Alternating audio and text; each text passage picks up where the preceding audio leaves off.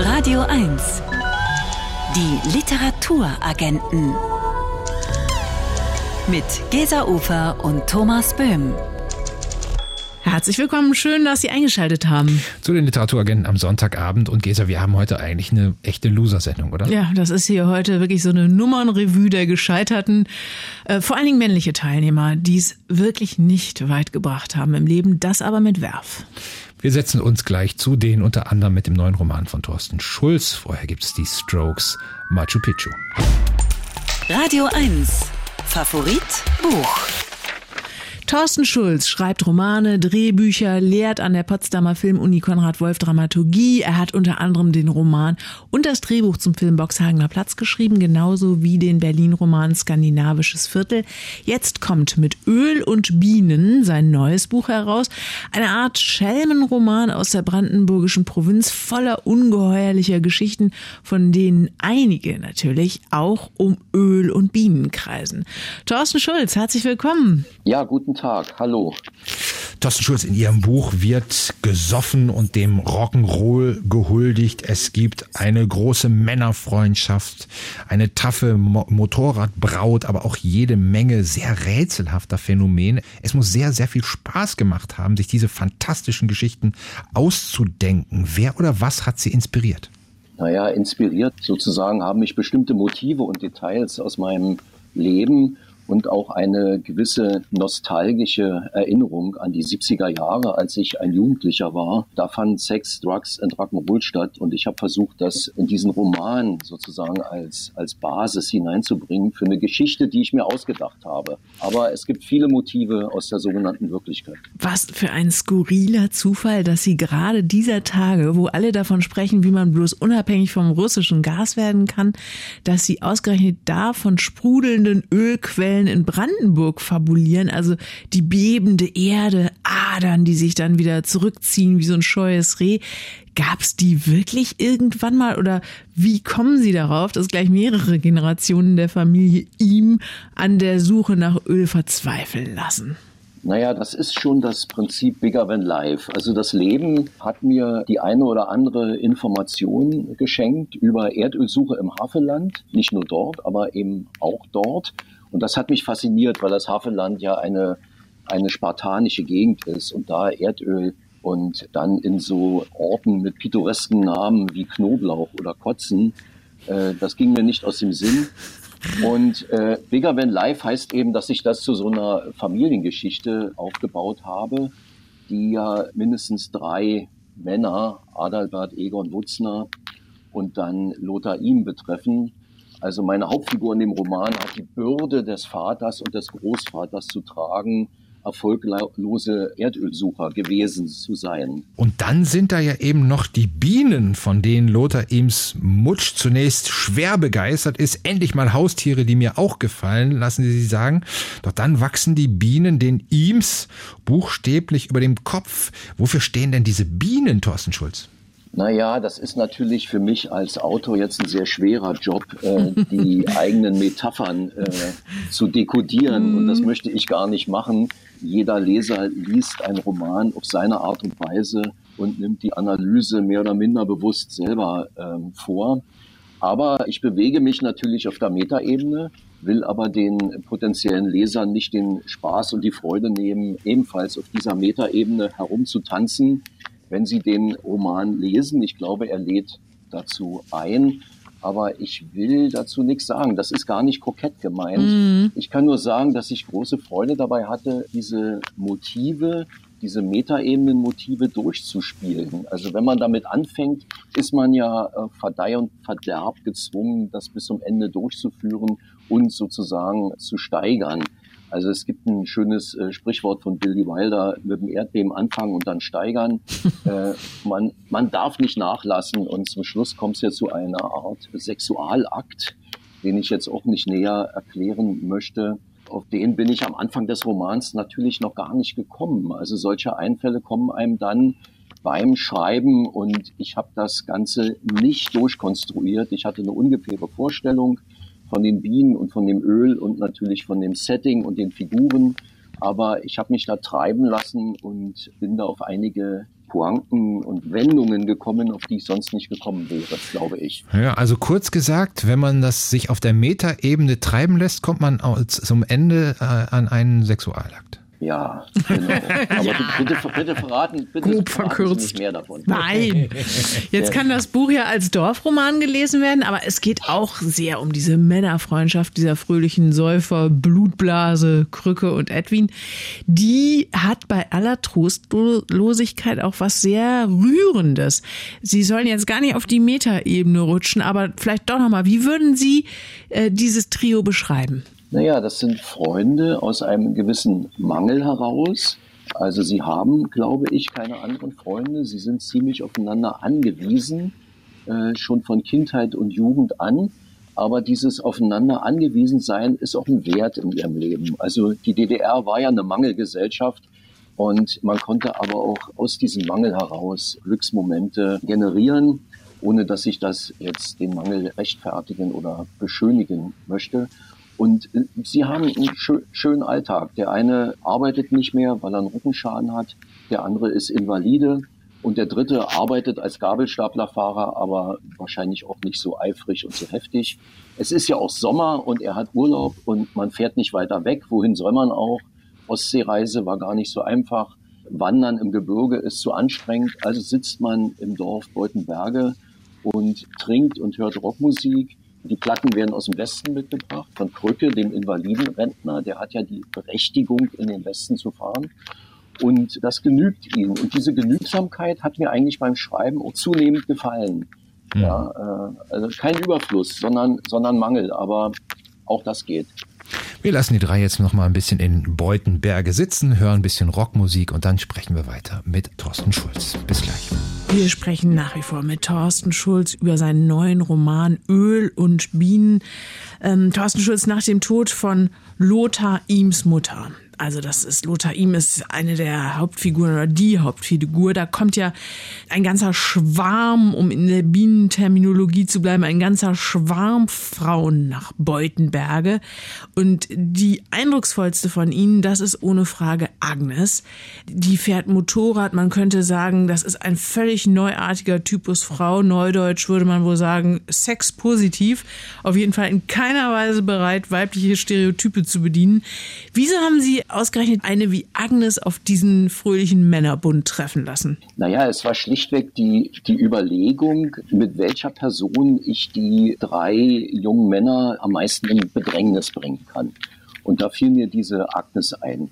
Die ist natürlich kein Kind von Traurigkeit, aber traurig ist sie dennoch auf eine bestimmte Weise. Sie ist kraftvoll, sie kann auch Gewalt anwenden. Es macht ihr auch Freude, Gewalt anzuwenden. Allein damit äh, stößt sie in die Männerdomäne vor. Obgleich ja die drei Männer, die da in Beutenberge fröhlich vor sich hin trinken, kaum gewalttätig sind, gar nicht mehr in der Lage dazu sind. Also sie verbreitet schon einen gewissen Schrecken, vor allen Dingen für Lothar ihm. Und es war mir natürlich eine Freude, das mir schon vorzustellen, wie die miteinander umgehen, und was dabei am Ende herauskommt. Und da das Schreiben anstrengend genug ist, freue ich mich selber über bestimmte Dinge, die bei mir Vorfreude auslösen. Also ich freute mich dann schon so auf bestimmte Szenen, mhm. die mir schreibenderweise bevorstehen. Thorsten Schulz, wir haben es ja schon gesagt, Sie lehren an der Universität in Potsdam Dramaturgie. Sie haben selbst schon Drehbücher geschrieben, wenn ich Sie jetzt gerade so hab erzählen hören. Sie freuen sich auf bestimmte Szenen. Frage ich mich, diese Geschichte in Öl und Bienen, die hat ja so wunderbare Verwicklungen, so wunderbare Charaktere. Das schreit ja nach, nach gerade schon nach einer Verfilmung. Haben Sie die beim Schreiben auch schon im Hinterkopf? Nee, ganz ehrlich gesagt nein, weil wenn ich das täte, dann würde mich das beim Schreiben behindern. Also bei der Prosa kommt es mir auf die Tonalität an, es kommt mir darauf an, die Figuren glaubwürdig in einer sprachlichen Art und Weise darzustellen. Und diese gewisse Affinität zum, zum Film, zum Spielfilm mag wohl daher kommen, dass ich eine Sozialisation als Drehbuchautor sozusagen hinter mir habe. Ich habe vor allen Dingen in den 90er Jahren eine Reihe von Drehbüchern geschrieben, dann später zu meinem eigenen Roman Boxhanger Platz. Das war auch schwierig genug. Es wird oftmals unterschätzt, von außen gesehen, das Drehbuch zum eigenen Roman zu schreiben. Mhm. Und wie es jetzt hiermit weitergeht, weiß ich nicht. Und ich schwöre äh, hoch und heilig, dass ich äh, nicht an Film gedacht habe, weil ich wollte mich ganz der Prosa überlassen und dem Fluss der Sprache, dem Rhythmus der Tonalität, das lag mir am Herzen. Und äh, Thorsten Schulz, wir freuen uns sehr, dass wir uns jetzt auch mal ganz der Prosa überlassen dürfen und dem Rhythmus der Sprache, denn Sie lesen jetzt ein paar Minütchen aus diesem Buch aus Öl und Bienen, damit wir mal einen Eindruck bekommen. Ja, das mache ich. Jedes Kapitel geht mit einer Überschrift los, nach guter alter deutscher Erzähltradition. Wie der Imsche mit einem Loch umgeht und Mutsch sich mit neuen Bewohnern anzufreunden versucht. In jenem Sommer 1979 und auch später konnte der Imsche nicht sagen, was zuerst da gewesen war, das Loch oder die Bienen. Waren die Bienen vom Loch angelockt worden oder hatten sie es in die dunkelgrau verputzte Rückwand des Hauses gefressen, um sich einen knappen Meter unterm Satteldach ein Zuhause einzurichten? Und wenn das Loch zuerst da gewesen war, wer oder was hatte es in die Wand geschlagen, gebohrt, gebissen, wie auch immer? Und warum hatte er, der Imsche, es erst bemerkt, als einige der Tierchen in der Sonnenwärme eines späten Maitages ein- und ausflogen? Schließlich war er Maurer, auch wenn er nicht mehr als solcher arbeitete. Musste man, dachte er, nur weil man Maurer war, unbedingt alle möglichen Löcher bemerken? Allerdings, es handelte sich ja nicht um alle möglichen Löcher, sondern um eines in der Rückwand seines Hauses. Nein, auch das war nicht richtig, es war nicht sein Haus, es war das von Mutsch. Man sollte, sagte sich der Imsche, schon genau sein bei solchen Überlegungen, wozu stellt man sie sonst an? Eines Abends, Anfang Juni, stand er vor der Wand, starrte auf das Loch und fragte sich, wie es wäre, wenn eine Erdölfontäne aus dem Loch geschossen käme. Nein, das war nicht nur abwegig, das war schlichtweg verrückt. Eine Plage, immer wieder an dieses unglückselige Erdöl zu denken. Dann hörte er das Rascheln der Kittelschürze, die Mutsch außer im Bett so gut wie immer trug. Hast du das gesehen? fragte er, um einer Frage ihrerseits zuvorzukommen und ohne den Blick vom Loch zu nehmen. Was? entgegnete Mutsch. Eine Biene kam aus dem Loch gekrochen, schüttelte sich ein wenig und flog davon. Was ist das? fragte Mutsch. Eine Biene. Das sehe ich, dass das eine Biene ist. Warum fragst du dann? Eine zweite Biene krabbelte heraus, eine weitere kam herangeflogen und verschwand im Loch. War das die, die eben weggeflogen ist? fragte Mutsch. Das weiß ich nicht. Was weißt du überhaupt? Der Imsche schluckte. Aber seinen Blick hielt er unverändert auf das Loch gerichtet.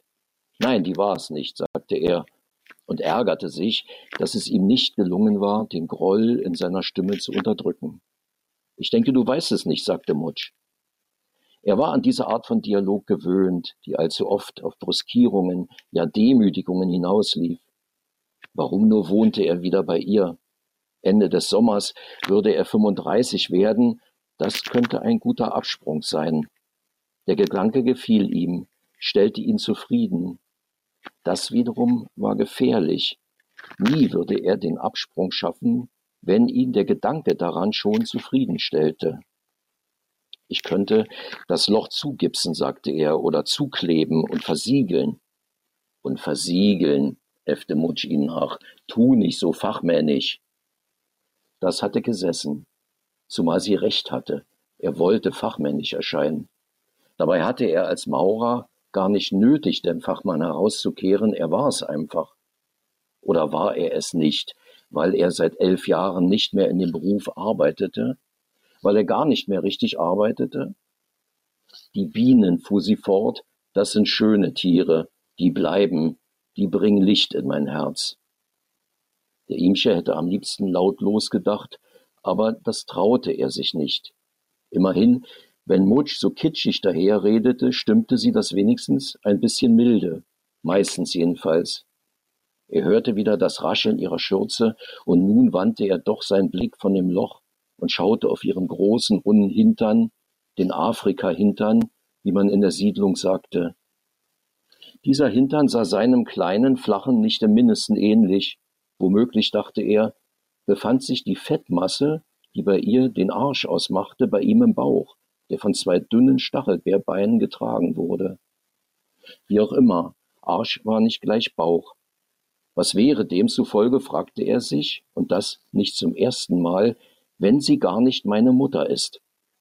Allerdings, welches Interesse sollte sie haben, einen durch und durch missratenen Menschen ihren Sohn zu nennen, wenn er überhaupt nicht ihr Sohn ist. Ein Auszug aus Öl und Bienen von und mit Thorsten Schulz. Der Roman ist bei Klett-Cotta erschienen, 224 Seiten, kosten 18 Euro. Thorsten Schulz, vielen herzlichen Dank für diese kleine Kostprobe. Vielen Dank ebenfalls. Und einen schönen Tag. Ihnen auch, danke. Tschüss. Tschüss. Danke. Tschüss. Die Literaturagenten. Wirkungstreffer. Ein Buch, das mich umgehauen hat. Gesa, ich muss dir was geschehen. Oh, auch das noch. Ähm, es ist ja ein Running Gag zwischen uns beiden. Äh, wir treffen irgendwelche Autorinnen und Autoren und dann später stehen wir hier und sagen uns dann, na, hast du dran gedacht? Stimmt. Ein Der Wirkungstreffer einzuholen. Wir, und wir haben nie dran gedacht. Ich habe in der letzten Woche weder bei Orhan Pamuk noch bei Hanya Yanigahara noch nicht. bei Abdulrazak Gurnar dran gedacht zu fragen, was ist denn für Sie ein Buch, das Sie lebenslang immer wieder zur Hand genommen haben? Und dann hätten wir jetzt hier schön der Nobelpreisträger Ja, oder die Wahnsinn. Erfolgsautor. Und ich habe es vergessen. Wie konnte das passieren? Hast du dann im Nachhinein nochmal angerufen? Bist du zu Nein. Kreuze gekrochen? Ich habe es vergessen, ich habe es vergessen. Und dann hatte ich gestern Abend die Idee, ich schaue doch einfach mal in der großen, weiten Welt, ob ich nicht irgendwas finde, das ich dir zu Füßen legen kann und sagen kann, aber das ist mindestens genauso gut und genauso prominent. Ich bin gespannt. Und? Wirkungstreffer in dieser Woche kommt von Kurt Cobain. Nein. Wie? Und du wirst es nicht glauben, der Wirkungstreffer von Kurt Cobain ist ein deutsches Buch. I've read Perfume by Patrick Susskind about 10 times in my life, and uh, I can't stop reading it. It's like something that's just stationary in my pocket all the time. It's just- Ich habe das Parfüm von Patrick Süskind schon über zehnmal in meinem Leben gelesen. Ich kann gar nicht aufhören, es zu lesen. Ich trage das Buch immer bei mir. Wenn ich zum Beispiel in einem Flugzeug bin, lese ich es wieder und wieder. Es geht um diesen jungen Angestellten in einer Parfümerie in Frankreich an der Wende vom 19. zum 20. Jahrhundert. Er ist angewidert von den Menschen. Er will nichts mit ihnen zu tun haben. Er begibt sich auf einen Weg in den Tod, durch die Vororte, in die Wälder. Er reist nur bei Nacht.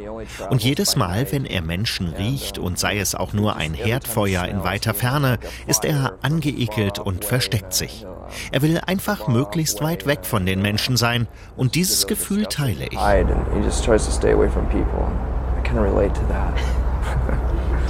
Kurt Cobain über Patrick Süskind das Parfüm. Das Buch gibt es als Taschenbuch bei Diogenes. 336 Seiten kosten 12 Euro und Thomas, du siehst mich beeindruckt. Radio 1. Die Literaturagenten. Autoren sind auch nur Leser.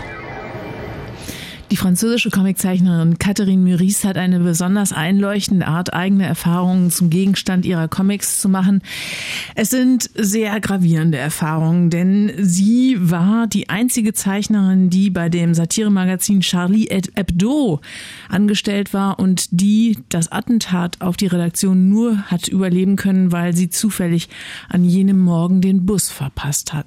In ihrem Band Die Leichtigkeit erzählt sie von einer Zeichnerin, die nach Rom geht, um die Schönheit der antiken Kunst zu studieren und so über dieses Trauma hinwegzukommen.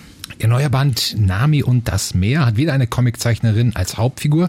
Diesmal reist sie nach Japan und versucht die japanische Kultur zu verstehen, woran sie oft und sehr komisch scheitert. Der Berliner Comiczeichner Flix hat für uns diese lustvoll verunglückende Japan-Exkursion mitgemacht und erzählt davon jetzt bei den Literaturagenten. Hallo Flix.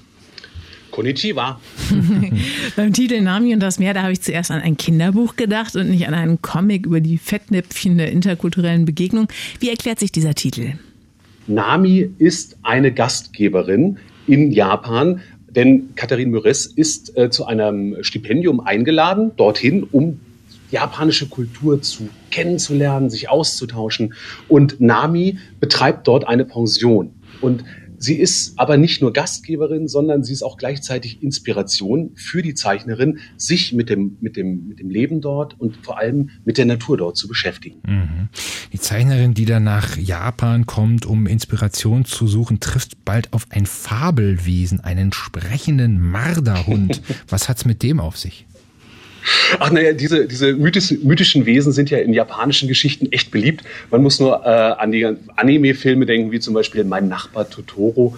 Ähm, da tauchen solche Wesen auch auf und die sind immer dann da, wenn die Geschichte vorangebracht werden soll. Das heißt also, das weiß alles. In, in, in Europa ist das oft der auktoriale Erzähler, aber da ist es dieses Tier, was den Haupt, die Hauptfigur, den Protagonisten an die Hand nimmt, ihm ein bisschen was übers Leben erzählt und auch lustigerweise sehr mit Humor arbeitet und ähm, ja, ihn auf die Schippe nimmt. Dieser Marderhund bringt Katharin bei, wie man mit einem Pinsel zeichnen kann, den er aus seinem eigenen Fell für sie anfertigt. Flix, kommen wir nochmal eben zu diesen besagten Fettnäpfchen der Begegnung mit der japanischen Kultur zurück. In welche wird denn in diesem Comic besonders peinlich und genussvoll reingetreten? Mit welcher Erkenntnis? naja, also es gibt ja natürlich eine ganze Menge. Wir alle wissen, dass die japanische Kultur doch de sich deutlich von der europäischen unterscheidet. Ähm, was mein Lieblingsmoment war, war, als äh, Katharin eine der, der klassischen japanischen Toiletten besucht, ja, die ja mit unzähligen Knöpfen, zusätzlichen Spülungsmomenten und so weiter ausgestattet sind. Sie sucht den richtigen Knopf, um eben so eine kleine Fontäne aufsteigen zu lassen drückt da drauf und auf einmal geht ein Riesenalarm los, weil sie hat aus Versehen den Tsunami-Knopf gedrückt, äh, der alle darauf hinweist, wenn man aus dem Fenster des Klos die Wellen anrollen sieht, dass alle gewarnt sind. Und das ist, das fand ich schon sehr, sehr schön und ähm, auch das würde ich mir für mein Klo manchmal auch wünschen, dass wir sowas haben. Jetzt ist es ja tatsächlich so, dass die japanischen Zeichnungen eine ganz eigene Bildsprache haben, von der wir hier in Europa seit langem fasziniert sind. Ähm, wir haben ja schon gesagt, Catherine Meurice ist nach Rom gegangen, um sich beim Anblick der Schönheit von antiker Kunst über diese traumatischen Erfahrungen, die sie in der Redaktion von Charlie Hebdo gemacht hat, irgendwie hinwegleben, weiterleben zu können. Wie geht sie jetzt in Japan mit der Kunsttradition um? Na, sie versucht genau da einzutauchen. Also die japanische Zeichnerei lebt ja ähm, von der Langsamkeit. Wir lassen sich Zeit. Also jeder, der mal einen Manga gelesen hat, sieht, dass der viele, viele Seiten hat und dass dort Geschichten und auch Gefühle langsam aufgebaut werden mit vielen Bildern. Und genau diese Ruhe, diese Detailbeobachtung, diese ähm, ja fast Poesie dadurch entsteht, der versucht sie nachzugehen und findet die natürlich auch. Und so haben wir eben auch in diesem, in diesem Märchen, muss man sagen, immer wieder Passagen, die ganz ruhig sind, auf die man sich einlassen muss, ähnlich wie auf, eine, auf ein Haiku, was eigene Bilder erzeugt und ähm, ja, was so eine was so ein, so ein Tempo hat, was wir sonst nicht kennen. Und ich finde das unfassbar schön. Mhm. Also quasi auch so in der Langsamkeit einen Prozess des Heilens zu suchen. Einerseits das, andererseits aber auch ähm, ein, ein tiefer gehen. Also mhm. wir hangeln uns, wir, wir Europäer sind oft schnell. Wir wollen von Pointe zu Pointe irgendwie springen. Und japanische Geschichten mh, hm, sind einfach da, sie entwickeln sich. Mhm. Das Schöne ist, in dieser Geschichte trifft Katharine auch noch auf einen Maler, der gar nicht malt, der sich trotzdem aber als Maler versteht, weil er sich permanent in seinem Inneren mit der Malerei beschäftigt. Also er überlegt, was das richtige Motiv sein könnte und ist auf der Suche. Und das ist dort ein Maler. Bei uns wäre das jemand, der einfach faul ist.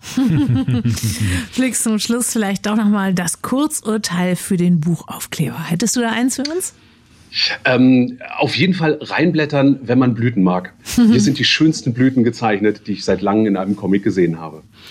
Katharine Müris, Nami und das Meer ist erschienen im Carlsen Verlag. Der Band wurde übersetzt von Ulrich Pröfrock. 128 Seiten kosten 22 Euro. Und das war eine der schönsten Blütenrezensionen, die ich seit langem gehört habe. Vielen Dank, Flix.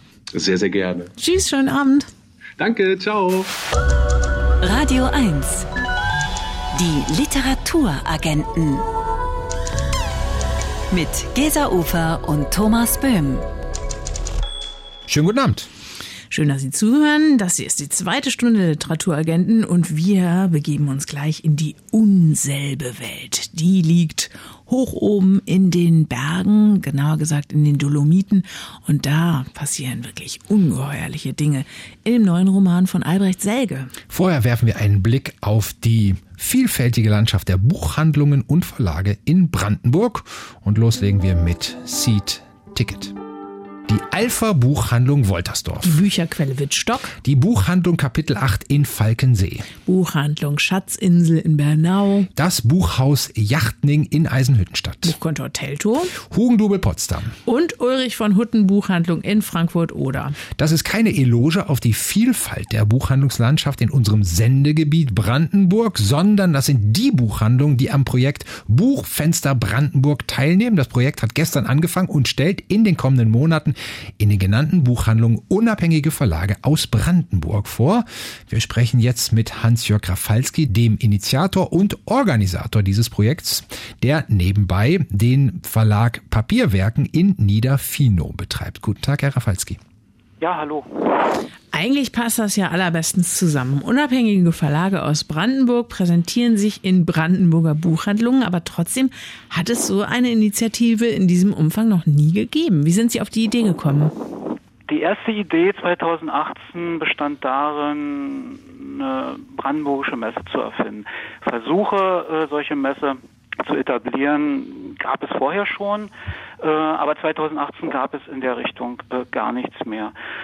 Und von 2018 an, also jetzt seit vier Jahren, äh, habe ich mich nach und nach auf diesen Weg begeben, eine Gemeinschaft äh, in Brandenburg herzustellen, in der die Büchermacher, äh, ich fasse den Begriff immer ein bisschen weiter, äh, wenn, denn es geht nicht nur äh, im, im Kern um Verlage, es geht auch um Verlagsprojekte, die äh, neben dem Broterwerb laufen. Es geht äh, auch um die Buchkünstler, die fasse ich hier alle zusammen.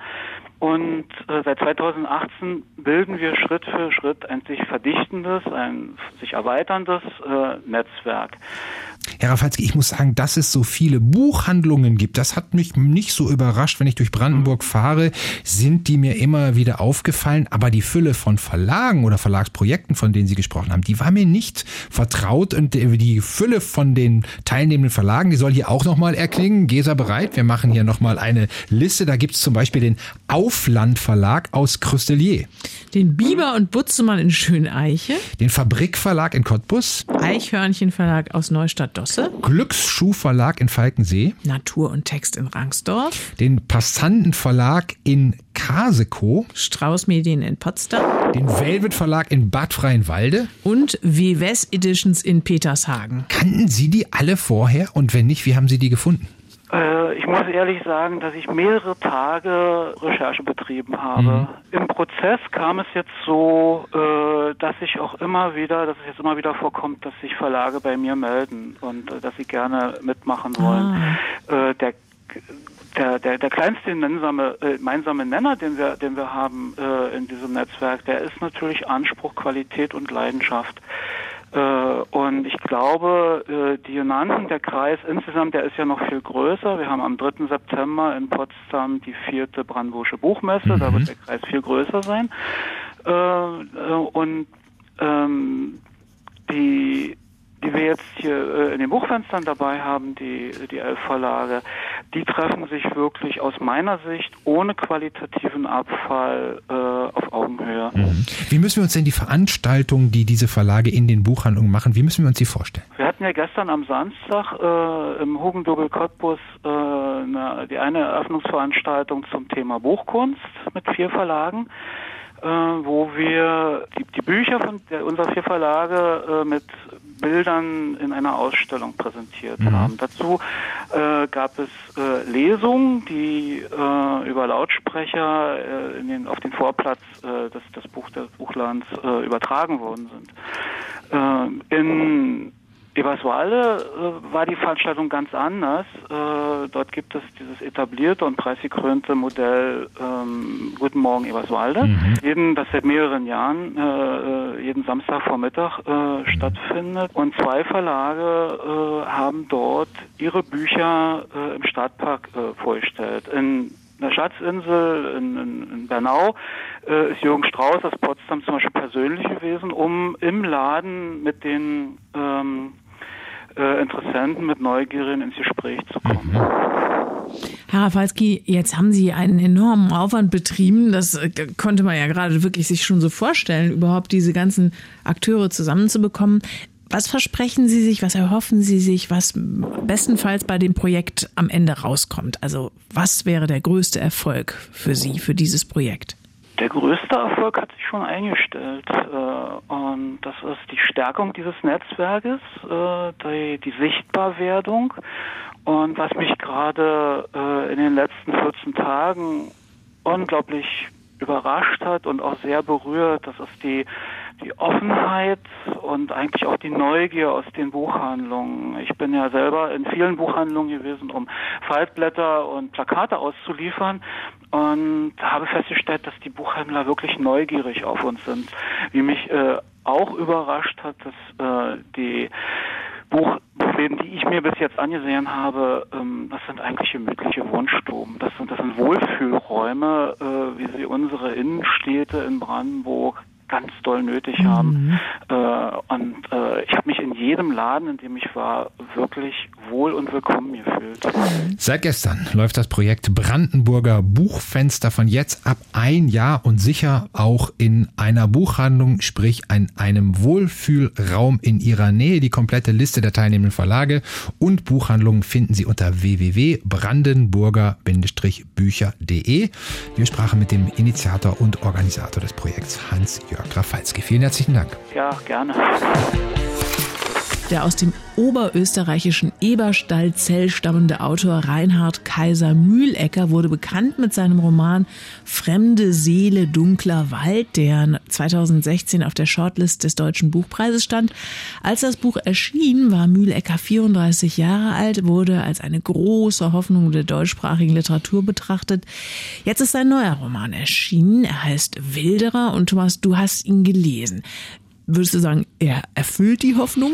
Ich muss sagen, ich hatte diese Hoffnung gar nicht, die damals viele Kolleginnen und Kollegen geäußert haben, einfach weil ich 2016 das Buch nicht gelesen habe und auch keinen anderen der mittlerweile acht Romane von Kaiser Mühlecker, acht Romane und der Mann wird dieses Jahr im Dezember erst 40 Jahre alt und er ist nicht mal Schriftsteller im Hauptberuf, sondern er führt den landwirtschaftlichen Betrieb seiner Vorfahren weiter.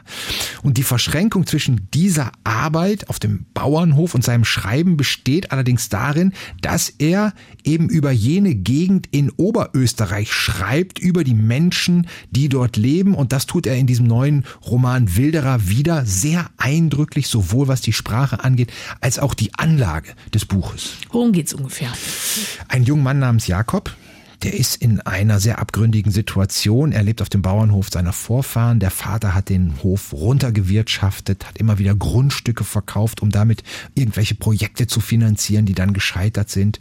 Die Geschwister sind vor dem Landleben geflohen. Der Bruder lebt in Wien, die Schwester lebt in Hamburg. Es gibt eine Großmutter, die im Rollstuhl sitzt, die krank ist, eigentlich nur auf den Tod wartet, aber sie scheint vermögend zu sein.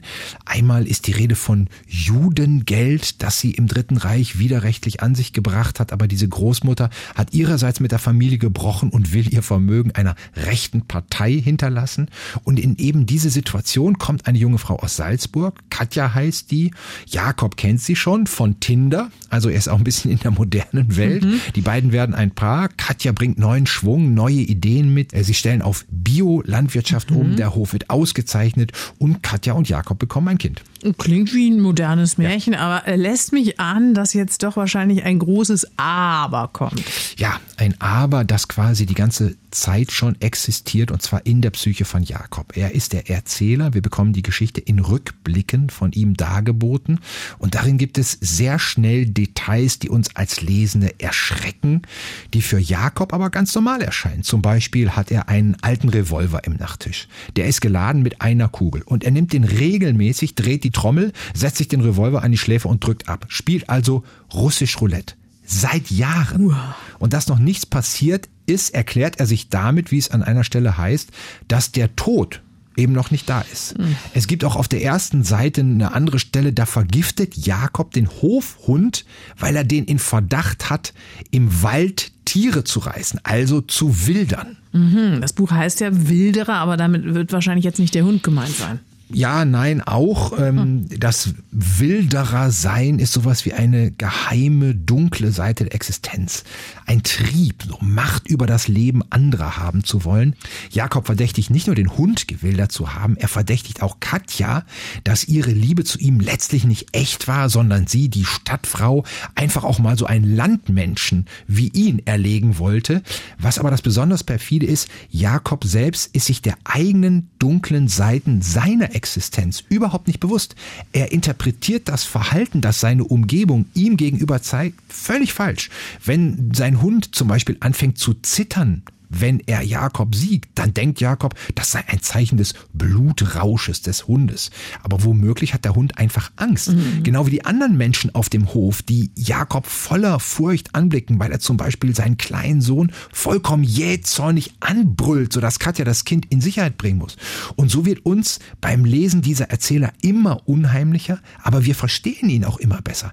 Welches Leid der mit sich rumträgt, wie seine Eltern, seine Großeltern ihm eine Welt hinterlassen, hinterlassen haben, diesen Bauernhof, ähm, der aussichtslos ist, eine Welt, die voller Risse ist und die er sicher nicht allein wiederherstellen kann. Das ist eine Überforderung für einen einzelnen Menschen. Und Reinhard Kaiser Mühlegger lässt uns diese Überforderung, die Verunsicherung, die Wut, die Jakob mit sich trägt, dass er das alles geerbt hat, nachvollziehen, nacherleben. Das ist ein sehr eindrückliches Leseerlebnis, insbesondere neben all diesen Büchern, die davon handeln, dass Städter in die Provinz gehen und da irgendwelche Anpassungsprobleme haben. Hier könnte man wirklich sagen, die Provinz schlägt zurück.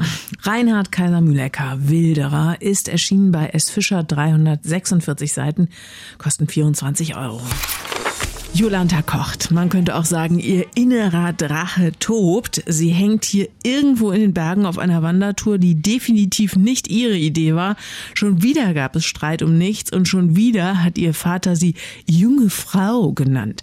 Jetzt reicht's Jolanta. Obwohl es schon dunkel und ganz schön kalt draußen ist, packt die Zwölfjährige ein bisschen Proviant in den Rucksack, nimmt ihre Stirnlampe und haut ab. Hoch in die Berge, von wo sie schon seit Stunden immer wieder ganz deutlich so ein merkwürdiges Pfeifen gehört hat. So fängt der fast 800 Seiten starke Fantasy-Roman Lujanta von Albrecht Selge an. Ein atemberaubendes Abenteuer zwischen selber und unselber Welt, zwischen guten und bösen Mächten, in dem die junge Jolanta über sich hinauswächst und schließlich als Lujanta ein ganzes Volk retten muss. Mit Lujantas Schöpfer, dem Schriftsteller Albrecht Selge, sprechen wir jetzt bei den Literaturagenten. Guten Tag, Herr Selge. Guten Tag. Das ist ja schon eine ganz und gar beeindruckende Verwandlung, die diese Zwölfjährige da hinlegt vom, man kann sagen, renitenten Teenie zu einer unfassbar mutigen und strahlenden Heldin. Wie geht diese Verwandlung vonstatten und welche Mission genau muss dieses Mädchen erfüllen? Ja, das sind schon große Fragen und das könnte sie wahrscheinlich selber gar nicht so genau beantworten, wie das geht. Die Verwandlung dauert auch sehr lange und gibt ihr selber Rätsel auf. Also sie spürt das, sie hat etwas anderes in sich, eine große Wut, eine Kraft auch und stellt dann fest, sie kann sich äh, verwandeln, auch in verschiedene Wesen, aber es ereignet sich selber, es passiert ihr, es stößt ihr eigentlich zu und sie muss lernen, damit umzugehen. Und das Gleiche ist diese Herausforderung, die an sie gestellt wird. Also sie kriegt mit, da wartet jemand auf sie, die sagen, sie seien ihr Volk, sie sind in großer Not, sie warten auf sie als Retterin. Aber was es alles damit auf sich hat, das erfährt sie erst mit der Zeit und muss sie lernen. Das ist ihre große Herausforderung. Mhm. Albrecht Zegge, Sie haben bereits drei hochgelobte Romane geschrieben, darunter den Roman Die trunkene Fahrt über vier Freunde, die in einem Fiat Panda durch Tirol gurken und sich dabei so gründlich besaufen, dass schließlich sogar der Text selbst mehr und mehr wegdriftet. Denn man könnte sagen, das war eine Art formalistischer Roman. Überhaupt sind Ihre Bücher bisher sehr in der realen Welt angesiedelt. Warum jetzt der Ausflug in diese fremde, unselbe, wie es im Text heißt, Welt, ins Fantasy-Genre? Was hat Sie daran gereizt? Ich weiß gar nicht, ob das Fantasy ist. Es ist auch Fantasy, also es ist eine fantastische Welt. Ich würde da vielleicht den deutschen Begriff fast lieber nehmen. Mhm. Und das hat mich an sich schon immer gereizt, also in der wirklichen Welt diese, diese Spuren des Fantastischen zu entdecken. Das kommt also tatsächlich vor, auch in meinen bisherigen Büchern. Hier ist es nun etwas ausdrücklicher. Es ist auch ein Buch, was ich unter anderem auch auf Wunsch meiner schon etwas größeren Kinder geschrieben habe, die also sich gerne mal etwas Handfestes und Spannendes auch gewünscht haben. Und das hat mich dann gereizt, mich in diese Welt zu begeben, in die ich mich auch richtig verloren habe und richtig, richtig das auszuerzählen und eine ganze eigene fantastische Welt zu entwerfen. Nun hat den Grundstock für diese Geschichte ja eine uralte Sage aus den Dolomiten abgegeben. Also wieder so eine Bergkulisse, die hier eine Rolle spielt. Was war das für eine Geschichte? Warum hat sie die ausgerechnet so fasziniert? Das ist eine Sage, die in Südtirol in den Dolomiten recht bekannt ist. Die Pfannes-Sage, eine Sage aus der Völkerwanderungszeit, hat sehr kriegerischen Charakter eigentlich, ist dort sehr bekannt. Jetzt habe ich einige familiäre Bindungen dahin, da lag das nahe. Aber diese Sage ist auch wahnsinnig äh, spannend, weil sie wirklich episch ist, voller aufregender Figuren. Und da steckt ganz viel drin von Liebe, Verrat, Aufstieg und äh, Niedergang eines großartigen Reichs. Und diese Geschichte, die habe ich dann so als Ausgangspunkt oder als Sprungbrett genommen für diese Geschichte. Also ich wollte das nicht nacherzählen, sondern die steht im Hintergrund dieser heutigen Erzählung, die einem, einem modernen Teenager-Mädchen zustößt, die in diese Welt kommt. Sie erfährt das selber erst, das wird nach und nach enthüllt und ihr deutlich, was es damit auf sich hat. Und das Ganze setzt sich fort und die Frage ist ja, wie geht das Ganze weiter? Wie wird das fortgesponnen? Aber ich sage, wir sprechen gleich weiter nach Musik von Tegan and Sarah. Where Does the Good Go? Where do you go with your broken heart and soul? Wir sprechen nach wie vor mit Albrecht Selge über seinen großartigen Roman Luyanta, ein fantastisches Abenteuer, was auf einer Sage aus den Dolomiten beruht. Fast 800 Seiten ist ihr Roman stark, Herr Selge. Und nun lernen wir durch sie wirklich unvergessliche Charaktere kennen und gerade bei der Schilderung von Luyantas bösem Gegenspieler, da haben sie alle Register gezogen. Ich habe selten über eine so widerliche, angsteinflößende Figur gelesen die hat schon fast Splatter-Qualitäten. Das ist so ein halb verwestes, sprechendes Maultier mit so einem malend klappernden Kiefer, den wir auch gleich nochmal kurz hören. Unfassbar mies im Charakter und nicht zu vergessen mit bestialischem Gestank. Das ist der Spina de Mul. Was ist das für ein Wesen? Und, und wie würden Sie sein Terrorregime beschreiben? Ja, der hat auch ganz viele unterschiedliche Gestalten. Vielleicht ist der fast sowas wie ein dunkles, düsteres Spiegelbild von der Jolanta oder Jolanta, die auch verschiedene Wesen hat, mit denen sie klarkommen muss. Und so ist das bei dem auch. Also der kann erscheinen in Form eines halb verwesten Maultiers, was dann ganz furchtbar klappert beim Sprechen. Er kann auch als Kugelblitz erscheinen oder als ein verlockendes goldenes Pferdchen eigentlich ein Zauberer, der auch aus dieser alten Sagenwelt hervorkommt und der ein unglaubliches Potenzial in sich hat, was dann angewachsen ist.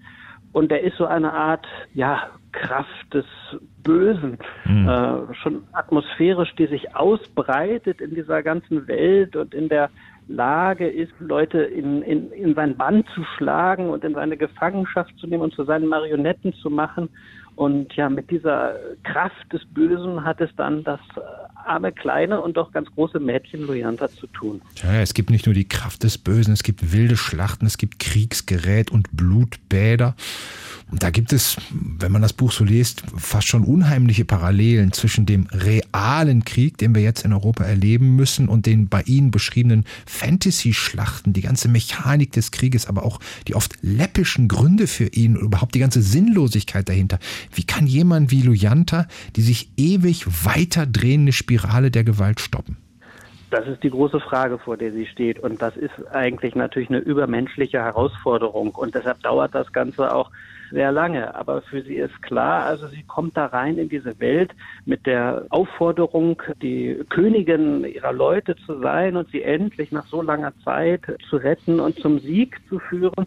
Und sie kriegt dann aber mit der Zeit, spürt sie immer stärker, dass die eigentliche Aufgabe, vor der sie steht, ist, den Kreislauf des Krieges irgendwie äh, zu durchbrechen. Und das ist natürlich eine übermenschliche Aufgabe.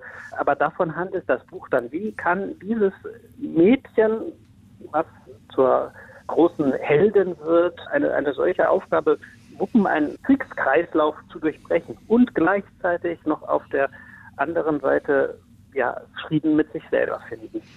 Das Hörbuch, das liest Konstanze Becker. Das ist ein bisschen schade, weil sie selbst auch wirklich ausgesprochen schön aus diesem Buch lesen können. Andererseits haben sie sich auch sehr gefreut, oder?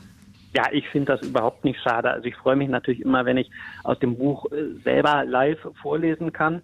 Aber Konstanze Becker ist eine fantastische Schauspielerin. Ich bin totaler Fan von ihr und gehe immer wegen ihr ins Berliner Ensemble und schaue mir ihre Medea an und was sie noch macht. Das hat mich wahnsinnig gefreut, dass sie zugesagt hat, diesen sehr, sehr langen Text ja auch zu lesen. Und ich finde, sie hat da ein fantastisches Hörbuch aufgenommen und darüber bin ich sehr glücklich. Albrecht Selge über seinen Roman Lujanta, der ist erschienen bei Rowold Berlin. 784 Seiten kosten 25 Euro. Und wir hören jetzt gleich noch einen kurzen Ausschnitt aus dem fantastischen Hörbuch von Konstanze Becker. Vorher sagen wir aber vielen Dank für das Gespräch, Albrecht Selge. Ich danke. Tief unten am weiten Fuß des Hangs entdeckte Amia noch etwas. Oha, dachte er, Überraschung. Nun ist es aus. Mit mir und wer weiß, vielleicht auch mit dem neunmal klugen Zauberer, meinem Ratgeber, der mich bis hier gebracht hat. Und wieder spürte er, schwer und leidvoll, den Druck in seinem Brustkorb. Er wandte sich zum Spiener de Moule. Wo wir gerade von ihr reden, da kommt sie. Plötzlich gerieten alle Knochen des halbverwesten Maultiers ins Klappern, dass es vor den Berggipfeln widerhallte, als rasselte das ganze Gebirge. Der Spiener riss den fauligen Kopf herum, starrte in die Tiefe und keifte durch seine gelben Riesenzähne. Was ist denn das wieder für eine krumme Tour? Richtige Rosttäuscherei. Ich kotze im Quadrat. Fakt ist ja Fakt. Sie kommt wirklich.